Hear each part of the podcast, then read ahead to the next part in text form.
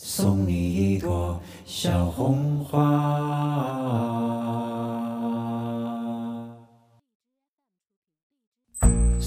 Hello，欢迎来到 Climbing Note，我是小聂。马上就要春节了啊，在节目里提前祝大家牛年大吉。然后新的一年不知道 flag 都立了没有啊？反正小聂是偷偷立了几个。呃，前面节目也说了，咱们说不用公开，但是呢。新的一年有新的目标，然后到了年底再做一个总结回顾，应该是一个不错的想法啊，不错的习惯吧。然后这两天北京温度回升的厉害，十几度了啊！我看新的演季要正式开始了，也祝大家在新的一年里安全攀登啊，享受快乐。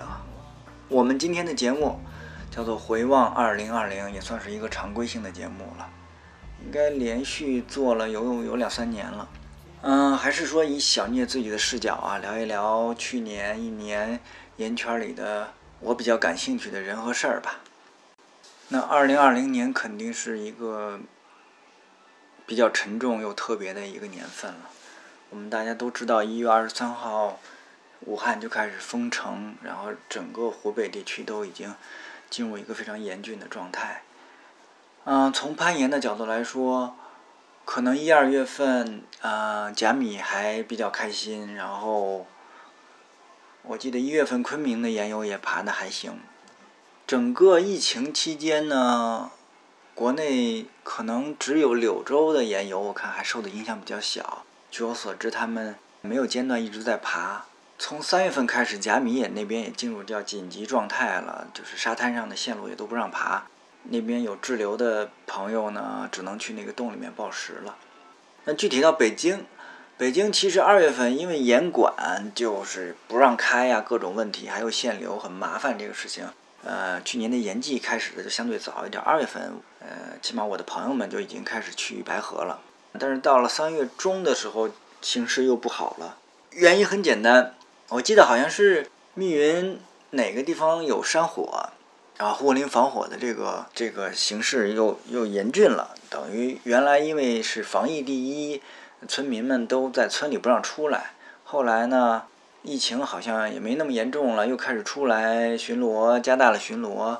我记得最严重的时候大约是在四月初的时候吧，我跟朋友想去爬个多段，然后到白河，就是心哇凉哇凉的。这个白河岸边这公路边上的。停车场啊，全部全部被封掉了。这个不知道是镇里的决策，还是说村里自己干的。反正要不然拉了警戒线，要不然就是拿那个树枝子什么的给你挡住了啊。这是非常麻烦的一件事情，因为你如果就单纯的在路边一停的话，它会有一些安全的隐患。所以这也是我来白河十几年，嗯，碰到是最严峻的时刻了，以至于后面。一两个月情绪呢都不太高，然后再加上五月份参加了那个响攀组织的天门山的集中开线的一个活动，又有一些感触，所以才在六月初写了篇文章啊，叫做《白河之殇》，发在我那个公众号克莱明的公众号上了。这篇文章其实现在看写的挺乱的，但是完全符合我当时那个心理活动、思想的那个状态，就是很乱、很困惑，对于未来的一些。忧虑吧，这些东西，然后还有一些意想不到的效果，就是什么呢？好多朋友打赏这事儿，就是说那个金额超出了我之前的想象，就是完全就就比方说你你这篇文章同样的字数，你去杂志投个稿的话，这肯定比那稿费要多，嗯，以至于我一度就是有一些幻觉，觉得自己是不是可以进行点文学创作什么的，但是但是很快就清醒了啊，没没那事儿。我我更多理解为就是，呃，大家把对白河的爱，还有对白河的关注，就是投射到我这篇文章里面了。非常感谢大家的关注啊！我们当然都是希望白河会更好。然后六月份吧，可能也是情绪不太高吧，我就跑去浙江待了几天，去黄山那儿，嗯，说是去帮忙收杨梅去了，就是他不是在那儿包了可能几十棵杨梅树嘛，到了杨梅季。说需要人帮忙，但我其实主要就是吃去了，呃，还还挺有意思啊。我到了当天晚上跟他们一块儿吃的饭，早上起来就去了另一个朋友朋友亲戚他们家的杨梅山，就杨杨梅树在，都基本上半山坡上种着啊，去那山上一块摘了杨梅，现场吃了一下，哎，特别好，树上自然熟的啊。当然，杨梅这个大家在超市里买到的这个是很新鲜的话，跟树上熟熟的那个味道相差不是很大啊，但是还是有区别的，我得必须得这样说啊。其实作为北方人，有时候有有些方面还是蛮惨的，比方说，就是说这个水果的味道，我第一次吃到树上熟的那个香蕉的味道，我才知道哦，原来跟这个超市里买那个相差还是蛮大的。那大约是十年前。肯定得有十多年了吧？我去广西的涠洲岛，然后他那儿他那儿那个香蕉品种还是比较古老的那种小香蕉的那种品种，然后特别便宜，我记得一块钱就一大把，然后那个味道哦，跟你在超市里买回来，还有的时候还需要放在塑料塑料袋里面放一段时间催熟的那个味道，其实相差真是挺大的啊。杨梅没那么大，但是还是树上熟的，是真的挺好吃的啊。我当时。不说嘛，到了第二天早上就去树上摘，呃，就去杨梅山上摘了杨梅，然后呢，呃，也挺有意思。到了晚上吧，还是什么时候？应该是晚上。仙居县政府就出新的政策了，说北京来的你得做核酸。你说我都住了一晚上了，呃，当时当时有一个原因就是那个新发地那边，就是北京的新发地菜市场第二波疫情就起来了嘛。我们当然很老实了，就是说有新的政策，我们就得跟村里汇报嘛，你别到时候给人招事儿。呃，汇报完了以后呢，第二天镇里就派了一辆一辆出租车，专门到门口给我拉走了，还专门有一个村儿村儿里的那个叫网格员一大姐啊，大姐也挺辛苦的，专门送我到了隔离点儿。其实我以为啊，做核酸，就比方说你去。镇里卫生院你自己坐一趟就行了，还不是人家得专车专人给你押过去，到那儿还做不了，就是做完登记就给我扔那儿了。上三楼还是四楼有一房间啊，你进来啪把门就给你反锁上了，就是从外面给你锁上了啊。我当时就有点傻了，我说这不会吧？我我这个我来前打听了，没说要隔离，这怎么回事？但是我我还当时也没着急啊，因为因为我觉得可能就是你不是说来了就能做，可能当天定时定点的才能做嘛。就是中午到的，人家先给送了一顿午饭，又送一顿晚饭，这就吃了人仙居人民两两两顿饭了啊。晚上还睡一宿，这个好在就是晚上八点多的时候就过来找我测了一个核酸啊，我都没不用出屋啊，就人家过来登门，然后。早上起来七点不到就来送早餐了，我吃完，可能不到八点啊，咚咚敲门，一开门啊，你可以走了。哎，我我还行，挺高兴。出门，这就没人理我了，就直接就出来了。但是呢，也没有车了。你知道，给拉到县里面去，这个隔离定点隔离点儿，离离那个黄山那儿得二十多公里呢。我又打一车又回去的。回去特别逗，村里啊特别尽责，就给他那个院子啊，就直接拉上警戒线了啊。那我拉上以后呢，我们就回去跟那个村里的网格员汇报一下，我们说这个测完了是那个阴性，没问题啊。说那行，但是呢，你得这个居家隔离。我说行，那但其实你说那警戒拉着那皇上得他得出去买菜呀，对吧？就是隔离我呗，我不出门。刚隔离了两天还是一天，那个又说县里又出政策了，不需要隔离了啊！这是去仙居，啊，反正吃杨梅是特别好啊，呃，就是最后牙有点受不了了。然后跟大家就是一个小的那个一个小的分享，就是你得看要想去的话，你得看天气预报啊。每年杨梅季就是大约两个星期，你去之前如果是连续在下雨了，就杨梅成熟前。一直在下雨，那今年的杨梅品质就肯定不好了。就你明白吗？就等于是让水掺了水的那种口感了啊。然后这杨梅还容易坏。如果是成熟前那一两个周，呢天气都很好，很晴。就比方说我去年去，那就特别美啊。所以如果想去，你看看天气预报。啊，我们说的有点跑题了，咱们还是回到 攀岩这话题，按照分类来呗。我们先先讲讲运动攀。其实运动攀来说，二零二零年新开的线路从数量来讲，肯定是一个小年了，因为巡演这样的大型的开线活动，因为疫情基本就停了嘛。只有五月份，应该是想攀的周老板在白河的天门山组织了这样一次集中开线活动，开了那么几十条线。但是最后一天很可惜，也是因为以疫情的这个原因吧，理由吧，就是给叫停了啊。但是好在也是已经有了几十条线了。那剩下的就是各地研友零星的在自主的开发一些线路。那我知道昆明啊、淄博。还有我们北京的白河还是不断呃不断有一些新的线路出现，嗯，我就讲讲最熟的白河呗。其实去年最热的盐场肯定毫无疑问是叫精灵谷的世外桃源，这是何老师主导开发的，去年已经开的，就是基本上非常完善了，啊，从运动攀到传统到 mix，难度从五点幺幺到幺二幺三。都有啊，就是谁要能把这个延长给毕业了，那绝对是高手中的高手了。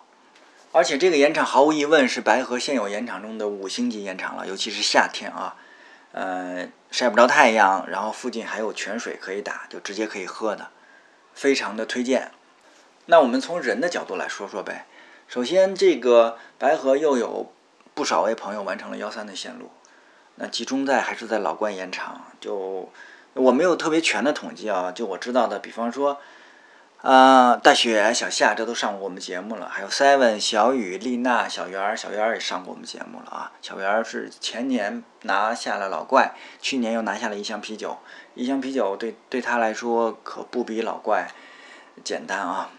祝贺！然后我觉得应该说也是得益于城里面严管数量增加吧。目前北京严有的这个。攀岩水平应该是上了一个等级的，就是相对于头两年啊，而且现在有这样一个金字塔的一个级别，你看，嗯，我们就是幺幺幺二这个比较大的一个基数，我们就不不没法再说了。幺三的话，这两年新出来的也得有差不多十十位了，十几位了，然后再往上一级呢，比方说像超然老师啊，加爵爵博呀这种，可能就是呃。应该应该是属于能够呃比较轻松的完成幺三 AB 线路的话，这样的这样的一个水平了，也很稳定。那再往上呢，还有我们我们还有一些半职业化的这个选手，比方说这个飞囧、浩浩这样年轻一代，这个实力非常强劲，应该是都在十四这个水平了，呃，一个一个金字塔的一个一个状态吧。那只有下面这个塔基啊，要足够的足够的稳固以后，这个社群的规模。和能力才会逐渐的，就是稳步的向上来推进。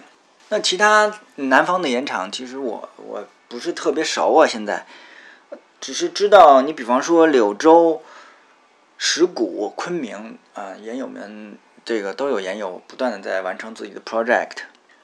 那二零二零年最火热的嗯攀岩的地区，肯定毫无疑问还是阳朔，而且阳朔应该是最近三到五年我知道最热闹的这一年了。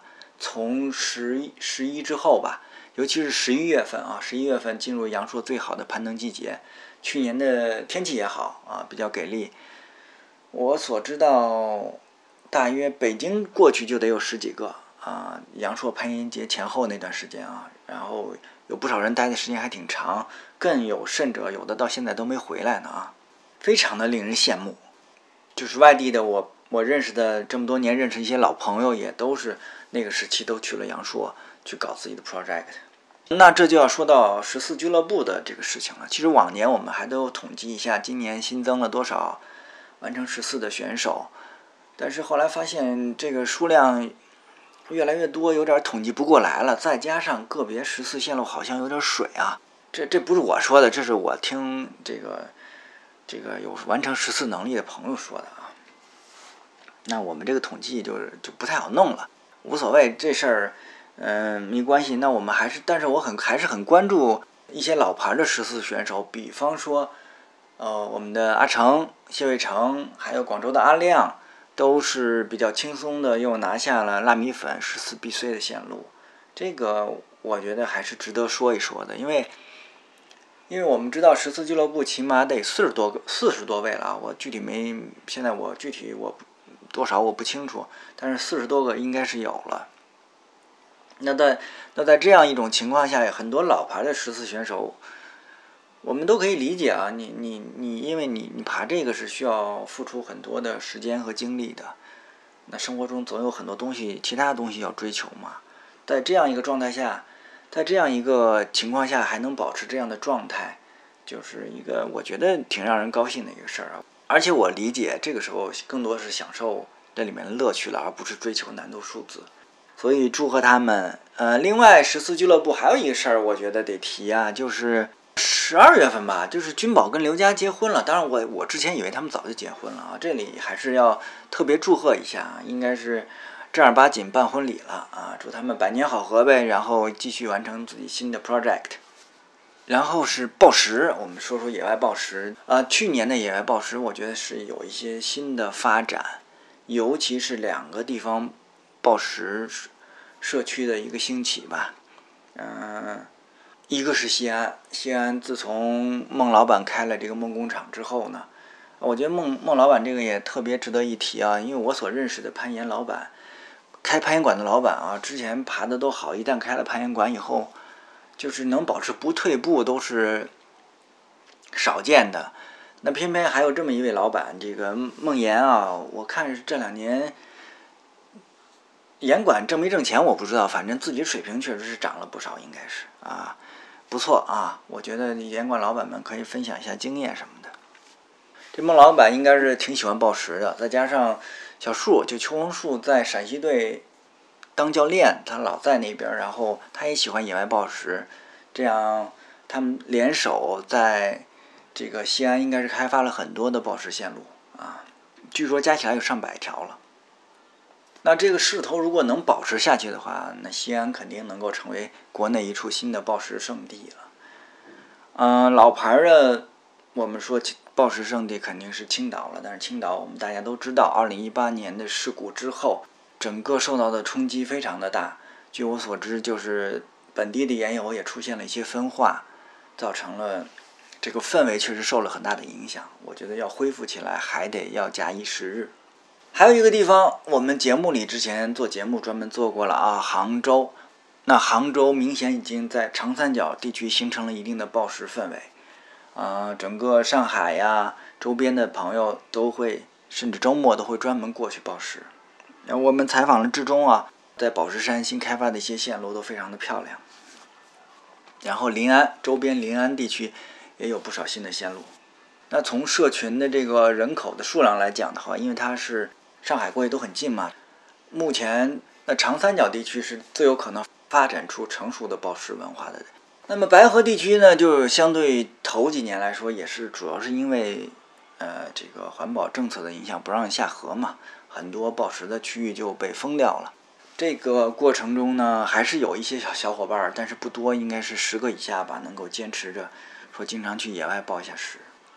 多段线路，多段线路。有了一些新的发展啊，不多，但是还是有些亮点的。但在白河来说呢，首先是绝博领衔开发了，在歪列墙那一侧又领衔开发了这个叫星光灿烂的一个多段，呃，据说还挺难的，我还没爬过啊。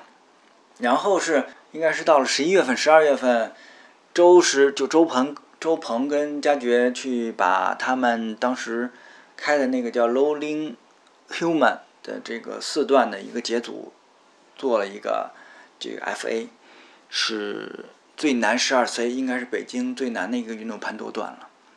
啊，蓝冰川，呃，西安最有名的多段啊。然后我知道北京起码去年有两拨人都去爬过，回来反正我问了一下，反响是挺好的。唯一有点遗憾就是这线路中间怎么有一处有好多垃圾？我还看了一下照片啊，咦。这我我觉得有点不能理解，为什么呢？就这就打个比方，你比方说北京这歪瓜裂枣线路上是让谁放好多垃圾，那我我肯定就在群里就得开骂了，是不是？你这个又不是说边上这游客呀，有游客什么扔的这种情况，你你这个说不过去呀，是吧？而且这种没必要说不好意思说什么的吧？你这群里招呼一声，然后。就给清了，对吧？对吧？你这个是，何况蓝冰川也是蓝冰川也是这个西安那个著名线路啊，对吧？这名字它就有自己特别的意义。你上面弄这么些垃圾是什么意思，对不对？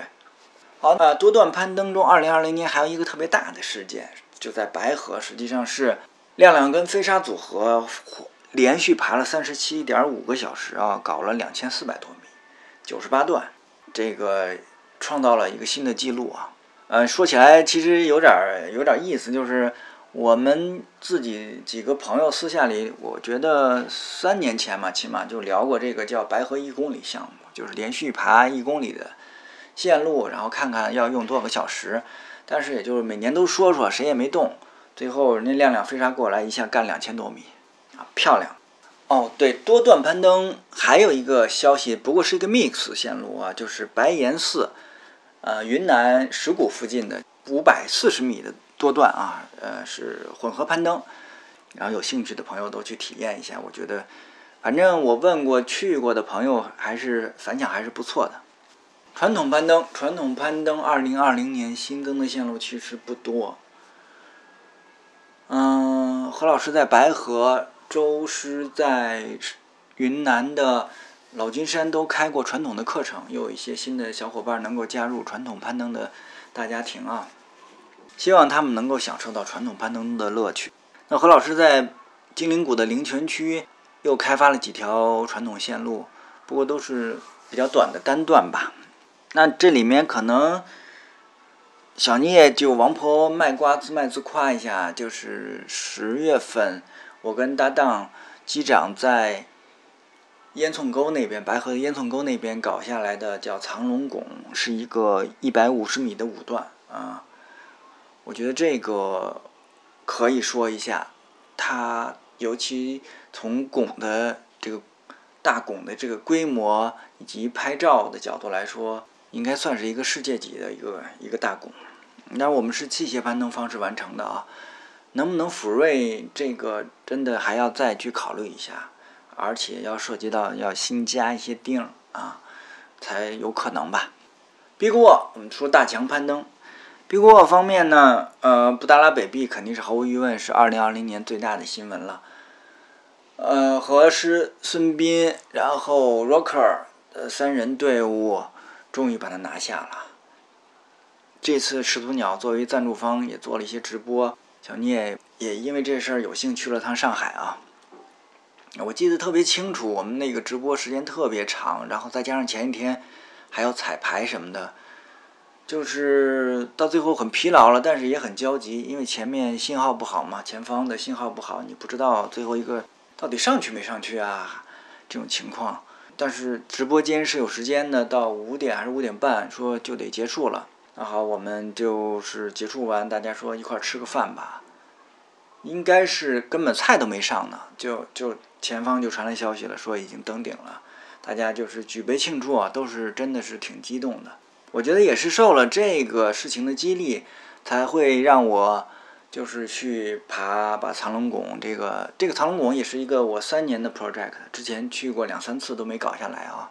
然后十一月份我又去了趟浙江仙居，爬下了这个理想的世界，那个是个三百五十米十一段的一个多段。另外，去年还有一个特点就是婆谬线路出现了一个爆发式的增长，之前已经沉寂了，应该大约是六年。这次是多个队伍，大约十几个人啊，都实现了登顶。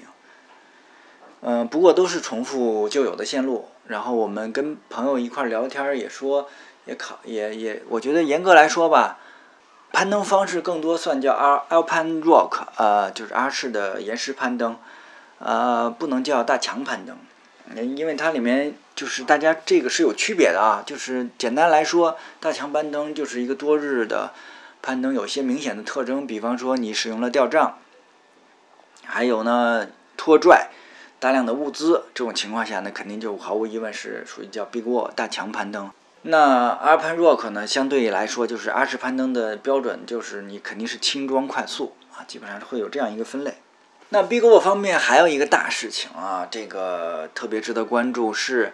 十月份，吴征跟田野组合终于拿下了 Nose in a Day，就是一日之内完攀优胜美地酋长岩上的著名线路 Nose 鼻子。虽然是人家老外就是几十年前就搞下来的项目，但确实是华人里面第一对儿吧。那吴征他有一个微信公众号叫做耐力实验室吧，去年我觉得也写了几篇我个人认为很很好的文章啊，就是介绍介绍 rope solo，介绍 A 的器械攀登的啊，我觉得写的是非常好的，对这方面有兴趣的朋友一定要认真的看一下。下一步他们会玩什么呢？我猜测啊，那按照呃优胜美地的传统，可以玩啊，就是 L Captain 跟 Half Dome 的一日游，就是酋长岩嘛，一般都是爬 Nose 鼻子这条，那呃 Half Dome 就半穹顶，一般就爬西北壁那一条，这两条要一日完成，或者可以玩什么呢？就是 Nose 的单人 Rope Solo 也是有可能的。OK，那这一部分回顾的最后啊，我就聊聊小聂自己心目中2020年的最佳攀登呗。那首先运动攀来说，肯定是阿成完成拉米粉幺四 BC。暴食，我个人更喜欢啊，志中陈志忠在杭州的宝石山拿下的那条千百度啊，V 十 V 十一吧。传统攀方面呢，小聂这条藏龙拱，Big Wall。毫无疑问，河川孙斌 Rocker 的重复呃重复布达拉加油线路。最后一个题外话，其实因为山有岩有，基本上很多东西都是共通的。我虽然不爬冰雪，但是呃平常也是挺愿意看这方面的消息的。去年我看的比较多的是雪线之上雪线之上这个公号的文章，他们编辑还挺勤，那我就关注到。去年的阿什攀登里面，我最喜欢的应该是，我觉得跟他们意见也一致啊，就是达多曼因卫风的这个再见快乐这条线路。呃，我是单纯从这个呃美学角度啊，我自己的认可。喜马拉雅的咒语啊，只要你相信我，闭上眼就。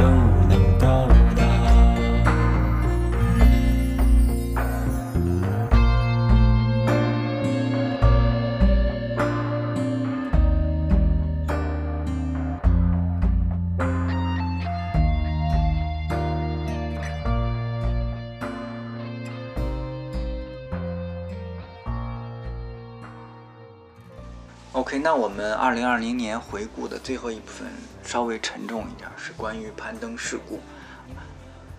嗯，十月份实际上是攀登丰收的一个季节啊，但是二零二零年的十月份却是一个事故高发的一个时段。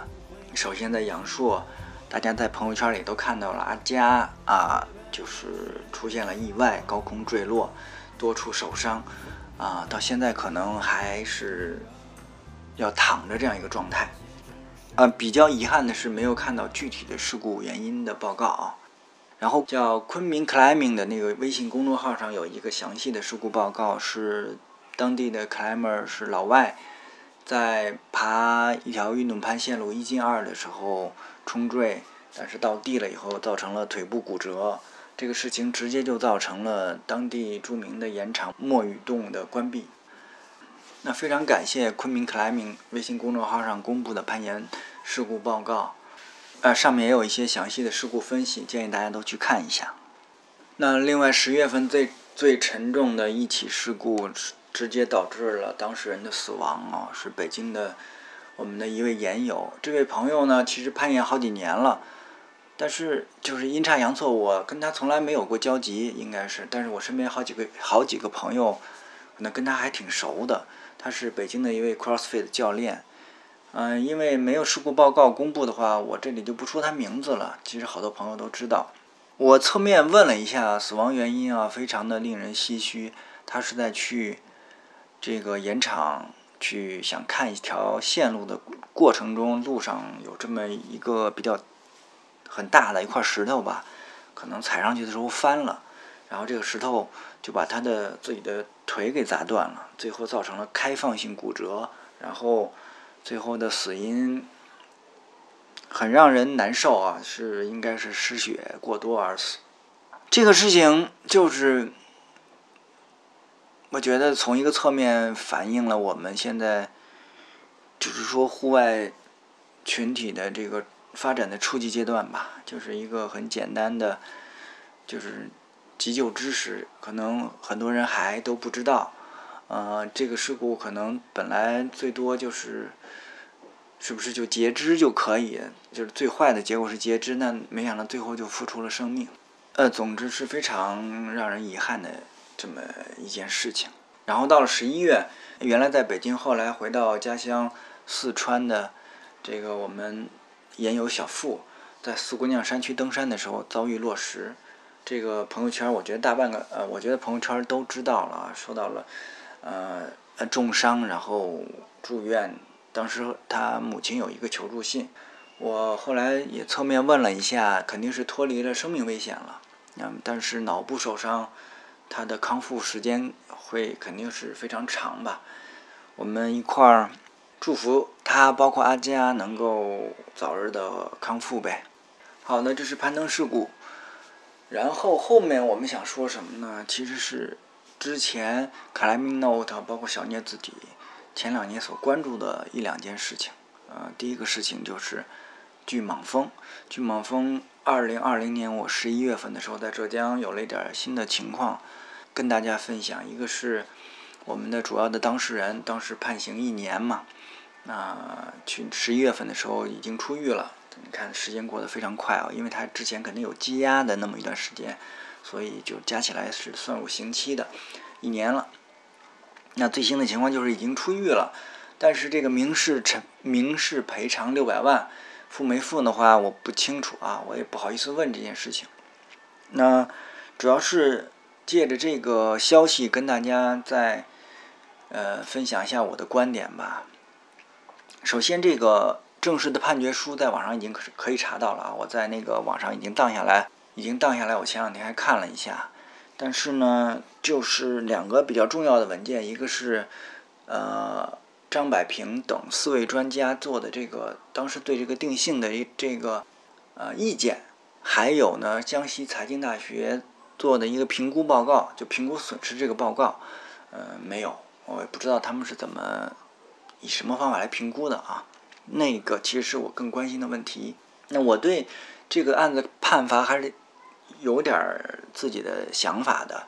不过呢，咱也不是法律专业人士。刚好呢，前两天呃看到一篇文章，就是上海的一个律师事务所律师他写的，人家从法律的专业角度也表达了一些不同的意见。我觉得就是有兴趣的朋友可以找来看一下。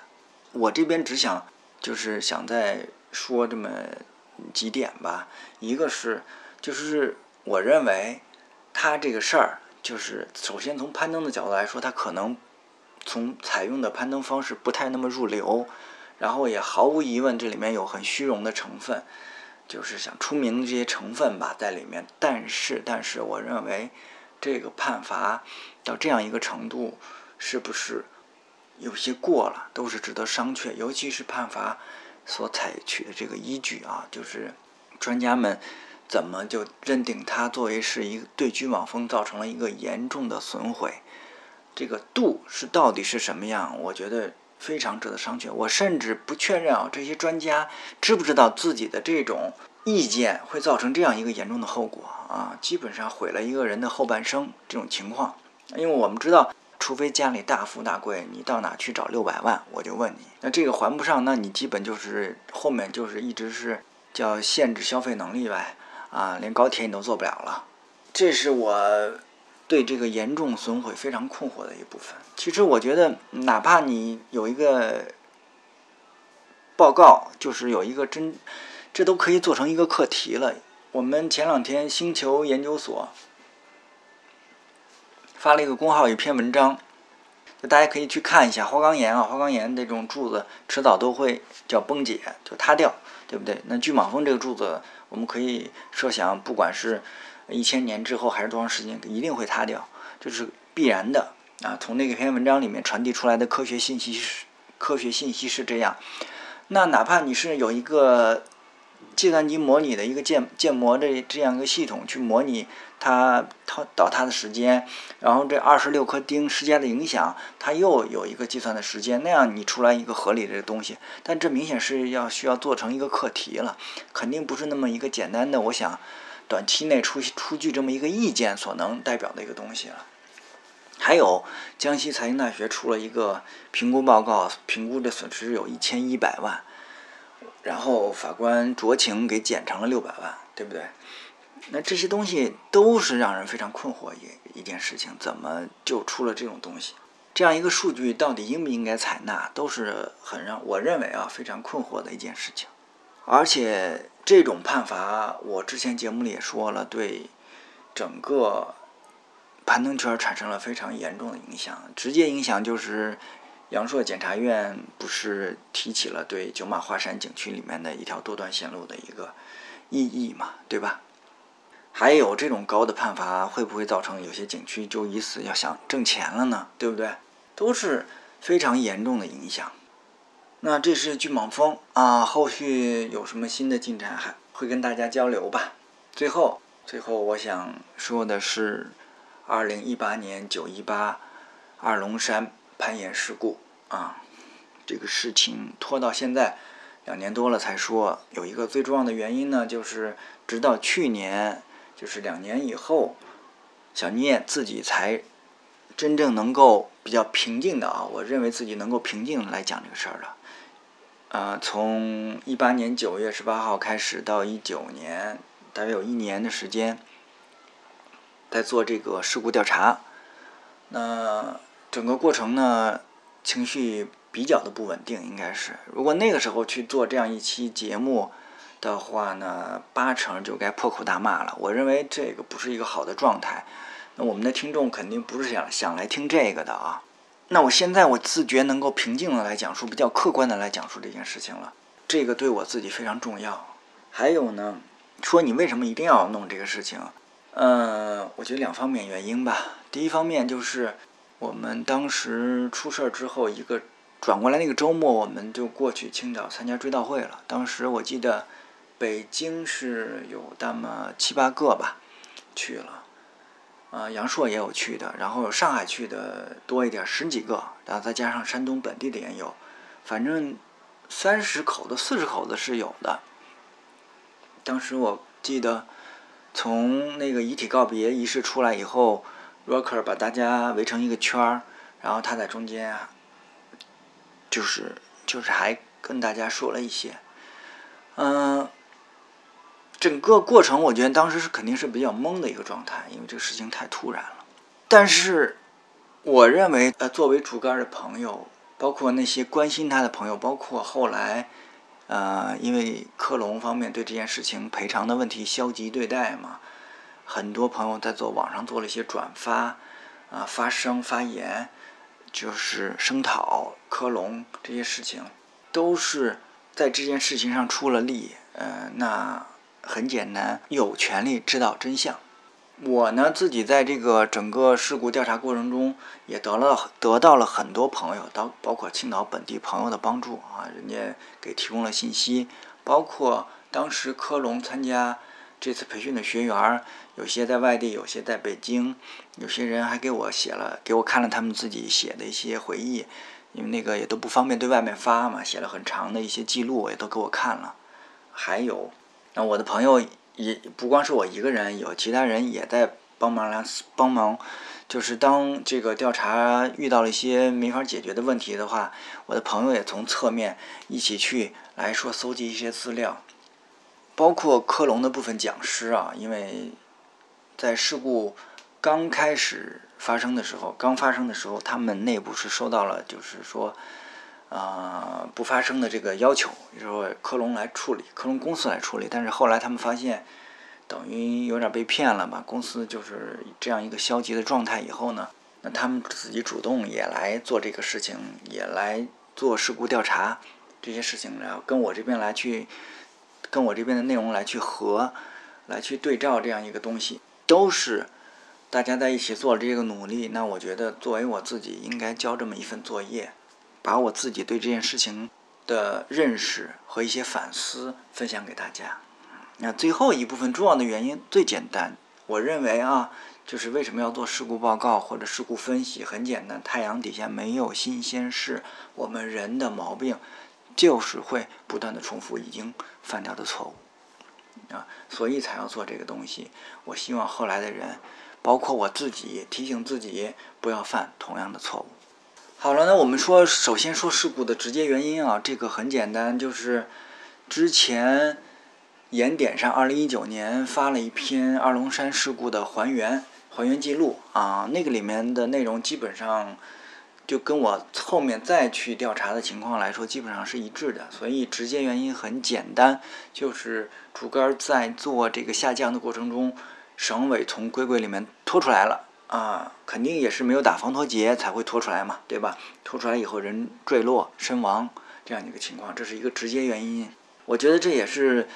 当时很多人，我不知道出于什么心理要给克隆洗地的一个最主要原因，就是他自己操作失误啊，什么情况？是直接原因，确实是他自己操作失误了。但我想说的是，为什么会出现这种情况啊？从事故调查的角度来看，嗯，当然这个不是百分之百，还要再确实重申一下，因为，呃。那个还原记录里面已经说的很清楚了，就是第一手的证人，在场的人，因为各种原因，就是没有办法提供当时的情况，这些都是根据附近的人来做的一些回顾。但是我们确实，我呃去过两次青岛，然后一九年的六月份最后一次去的话，还在这个下降的线路上做过一些测试，啊，基本上能够。呃，就是测试完了以后，也基本上就认可这个事情了。我认为百分之九十九的东西吧，都是一致的。所以说，目前这个判断肯定是我自己相信的一个判断啊。我们说为什么会出现这种情况？我自己总结啊，从事故调查角度，事故调查之后有这么几方面的原原因。第一方面就是整个这次青岛科隆的登山学校的这个活动组织方面。出现了很大的问题。第一就是师资力量不足。竹竿儿这个当天所所带的这个队伍啊，说是一组人，大约是六个人，但实际上他们是两个组合并，就是大约十二个学员。这十二个学员呢，按照正常的配置应该是四个教师、四个讲师，但实际上当天的配置是什么呢？就是一个正式讲师，再加上竹竿儿和另一个他们叫实习讲师。啊，他们都还不是正式讲师，还有一个是学员，但是跟他们比较熟，可能经验上也还可以的话，叫做学员储备讲师啊，这是这样一个配置。这样一个配置里面，只有这个正式讲师啊，就是文献和竹竿是相对于野外经验更丰富一点的。文献肯定是在前面开路了，所以等于十二个人的队伍，文献在前面开路。竹竿应该是在居中策应或者在后面垫后垫后这样一个角色。那竹竿是应该差不多要五十岁这样一个人，还癌症做过手术。当然我问过啊，出事儿前一两年他的状态是一个还比较好的一个状态。但即使是一个正常人，你从早上八点钟出发，一直干到下午四点多，照顾这十几个人跑前跑后的，你累不累？我就问你累不累，对不对？他我们都知道，我们了解的人都知道。第一，他是一个急脾气，急脾气；第二，他很热心，啊，多种情况附加的，这个叠加之下，我们可以想象，他最后肯定会是一个疲劳的状态，再加上急躁，出了这样一个事儿。好，这是当天的这这一部分原因。那还有一部分原因呢？对，深层次的原因就是为什么？没有抓紧，对不对？为什么没有按照科隆登山学校的教学大纲的方式来下降？这些情况为什么呢？这个就是就是我解释为教学活动的严重失控啊。这失控表现在很多方面，比方说当天的这个下降线路都是临时定的、现改的，就说明他们不是一个就是要严格制定计划来执行的这样一个教学活动。当然，你可以说这个。呃，改计划是竹竿的提议，但是这是一个整体的教学活动上没有这样一个意识去严格遵守或者事先制定，对不对？第二，讲师们都没买保险，对不对？这是一个专业的攀登学校应该干的事儿吗？第三，最最重要的是，我认为从了解到的情况看，教学活动完全没有监督。啊，我们都知道，科隆登山学校实际上只有一个负责教务的一个人，就是属于专职的，其他的讲师全部是外聘的兼职。这也是为什么青岛这次的活动师资力量不够这个情况，因为兼职嘛，很多人是没有，就是忙没有时间去的话，那只能就是，那你只能找这个见习讲师或者甚至储备讲师来，来就是来来凑这个数了。我在整个事故调查过程中，从不止一个渠道中了解到，不光是九月十八号当天的攀登。在之前的攀登教学活动中，就出现过多次讲师使用龟龟下降，不打防脱节，对吧？而科隆登山学校的教学大纲里明确规定，起码对学员的要求都是这样讲的：下降必须用双绳，必须打抓节，要打防脱节。我想每一个教攀登的这个是很正常一件事情啊。但是为什么就是讲师反倒屡屡的不？不严格按照这些东西来做，我们知道，你去教一个人，你付出了百分之百的努力，这学生非常好的学生能接受百分之八十的知识就是不错了。我们这些大家都理解吧？然后过两个星期，如果他没有复习的话，能记记住百分之五十就可以了。您这教的时候都不按照百分之百来严格要求，我不知道这样的攀登学校是教人呢，还是要害人？那从这个角度来说呢？这样一个学校，它出事儿是不是就一定是必然的呢？对不对？只不过确实赶上我们都熟悉的一个朋友了啊。那从这个角度，其实是啊非常令人愤慨的。就是说，你给人家安排了一个讲师的职位，你又不进行相应的教学监督，就是什么东西都走个过场啊，是可以了。只要你你资历深，你就来当老师吧，是应该这么弄吗？攀登是一条有。一个有红线的活动啊，有些东西，你这个带队跟自己玩真的不是一个事儿。你自己自己去爬节组，你可能你说带十个人吗？啊，你说三两三个、三五个就了不地了，这不对不对啊？你这样一个大规模团队活动，再按照自己玩的这个要求来来做的话，那迟早真的是要出事儿的呀，对不对？我们一个攀登学校教学应该有监督有考核吧，所以我认为这是这是最可恶的，最就是这科隆登山学校最可恶的地方啊。那个另外说一下就是赔偿的这个事情，我想很多朋友很多都关心这个事情啊。其实从开始的时候很消极嘛，就是登然克隆那边很消极，就是派律师，然后还使用了一些比较下作的手段，比方说吓唬。啊，或者说否认，比方说竹竿说竹竿不是他们的，没有没有雇佣关系啊，这些东西就非常 low 的一种手段吧。你当人都傻子吗？是不是？这种东西人证物证都有的。当然最后起真真正开始起诉以后，并没有就是上庭，就是法官在呃开庭前一调解，这个事儿就算结束了，因为证据都很明显嘛，也没什么可可说的，无非就是赔偿金额。那法官根据青岛当地的这么一个。赔偿数量出了一个数，然后双方同意就可以了。所以去年春节之前，这个赔偿就结束了。好，我们想延伸一下对于这个事情，就针对这个事情，我想多说两句啊，延伸一下几个问题。第一呢，就是首先你就是我们如果真的想去参加参加这样类似的培训，其实这个东西可以扩展的。任何我们说有一定风险的，你比方说你去一个跳伞学跳伞。学滑翔、学潜水啊，嗯，很多朋友都会去参加这样的培训，包括攀岩，对不对？你应该选择一个什么样的学校，或者说你怎么评估这个学校靠不靠谱？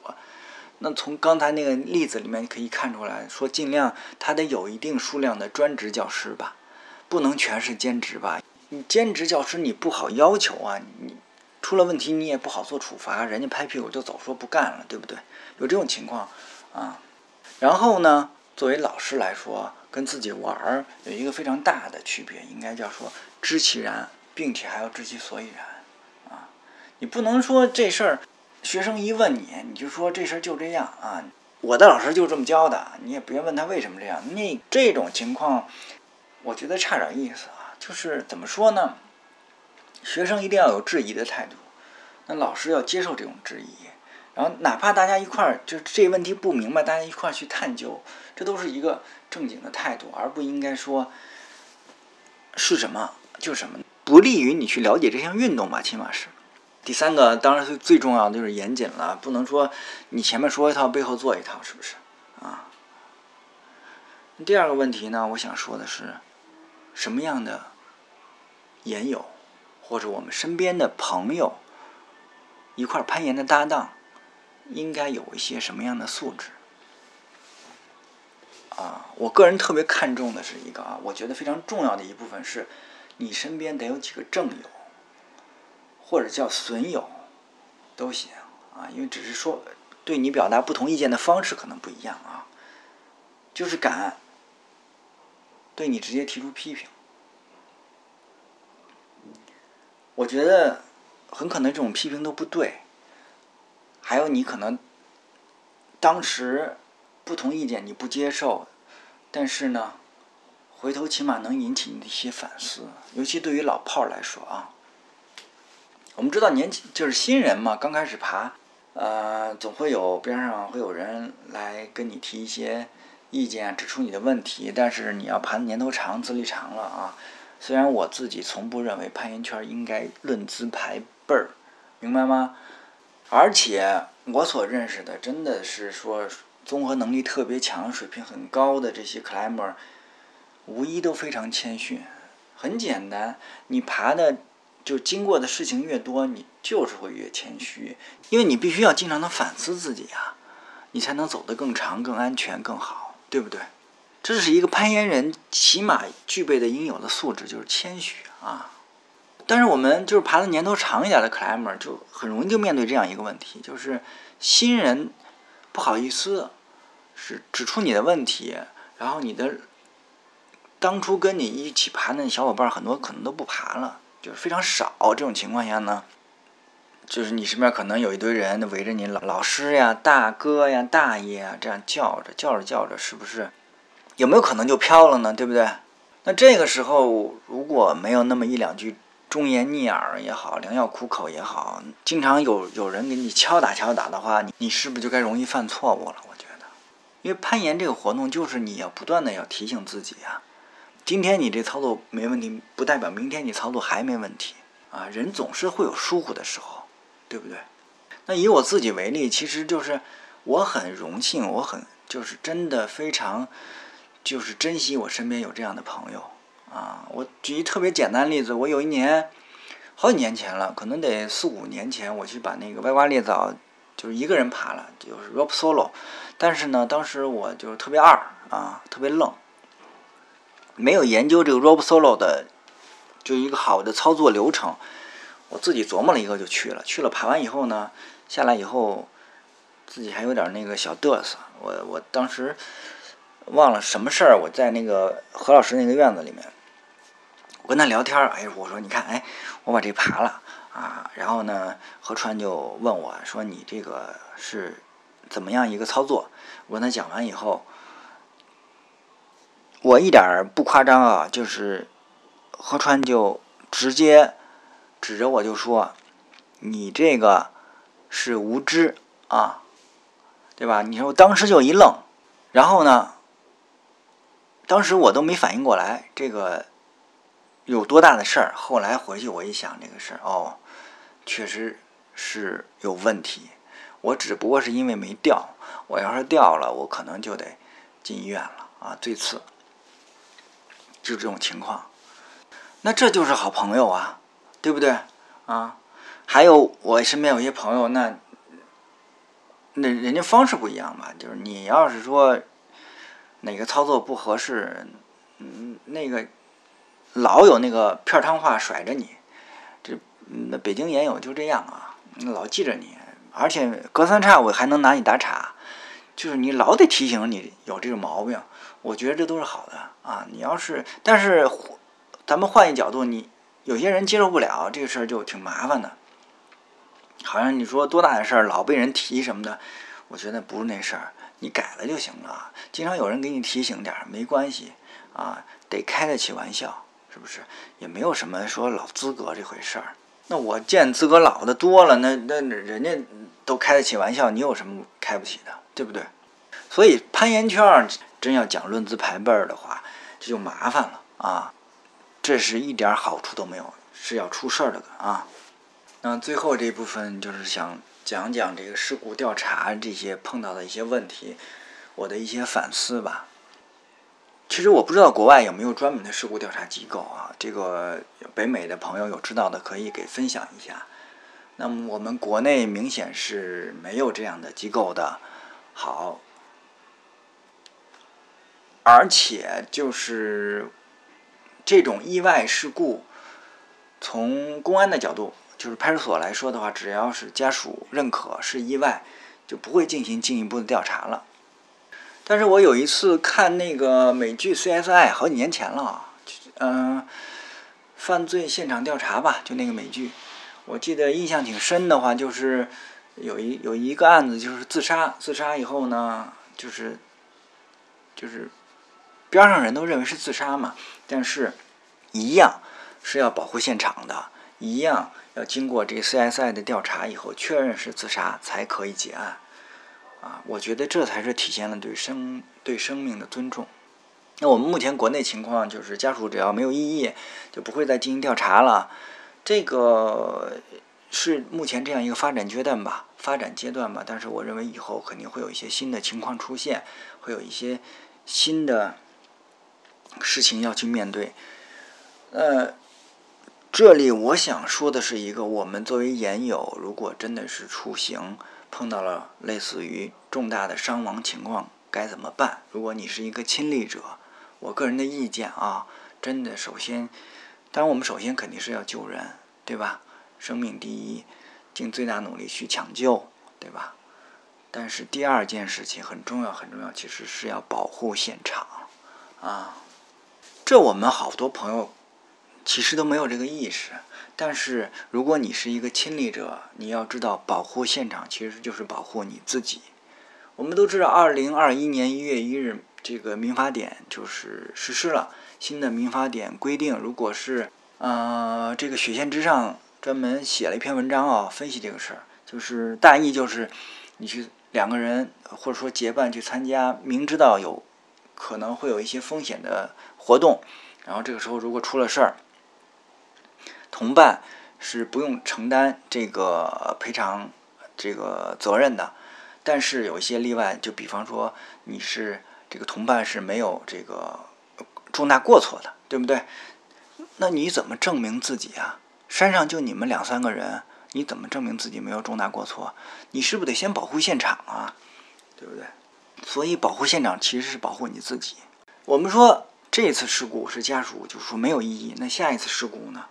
肯定会有家属有异议的话，这时候再去调查调查事故调查，而回头一看，现场都已经被清掉了，那你说得清楚吗？我问你，就到咱们就说二龙山这个事故当天，在这个下降出事以后啊，因为这是一个多段的下降嘛，出事儿的时候线路上起码应该有六到七根绳子，但当天晚上这绳子就全被收掉了。然后我记得有朋友就晚上再去看现场的时候，拿出手机拍照，还被就是朋友们就不理解，就说你这是干什么呀？是不是还干嘛要怀疑别人？类似于这个不是说这是非常好的一个习惯呀，你得分析到事故原因啊，对不对？何况其实这绳子都已经被收掉了，很多东西只能靠去推测了。我还是说，如果家属不认可这件事情怎么办？你得想办法证明自己吧。对不对？好，当然你说谁谁经历了这样的事情都是很难受的，但是我又想起来另一个电影啊，叫《萨利机长》吧，就那个汤姆汉克斯演那个，他驾驶一个飞民航飞机在纽约的哈德逊河上迫降，然后救了好多人，但是呢，这个航空管理局、法庭啊都要质询他。呃，然后质疑他采取的行动是不是有非常高的风险，对不对？那你经历了这样的事情，你没有办法，人家重伤了、死亡了，你必须要承担这样的义务，去把这个事情说清楚的。只不过我们国内目前来说，家属不追究就可以，但是以后一定会有家属追究的，明白吗？会有这样的事情的，保护现场，保护自己啊。这个是现场你肯定你那绳子不能老挂着嘛。那你找我的建议啊只是我个我个人建议找另一个朋友一块儿去把这把这现场清理清理但是清理之前拍个照。好这个是我的一点点想法。那么本期节目就到此结束谢谢大家有什么问题咱们后台交流。是谁苦苦的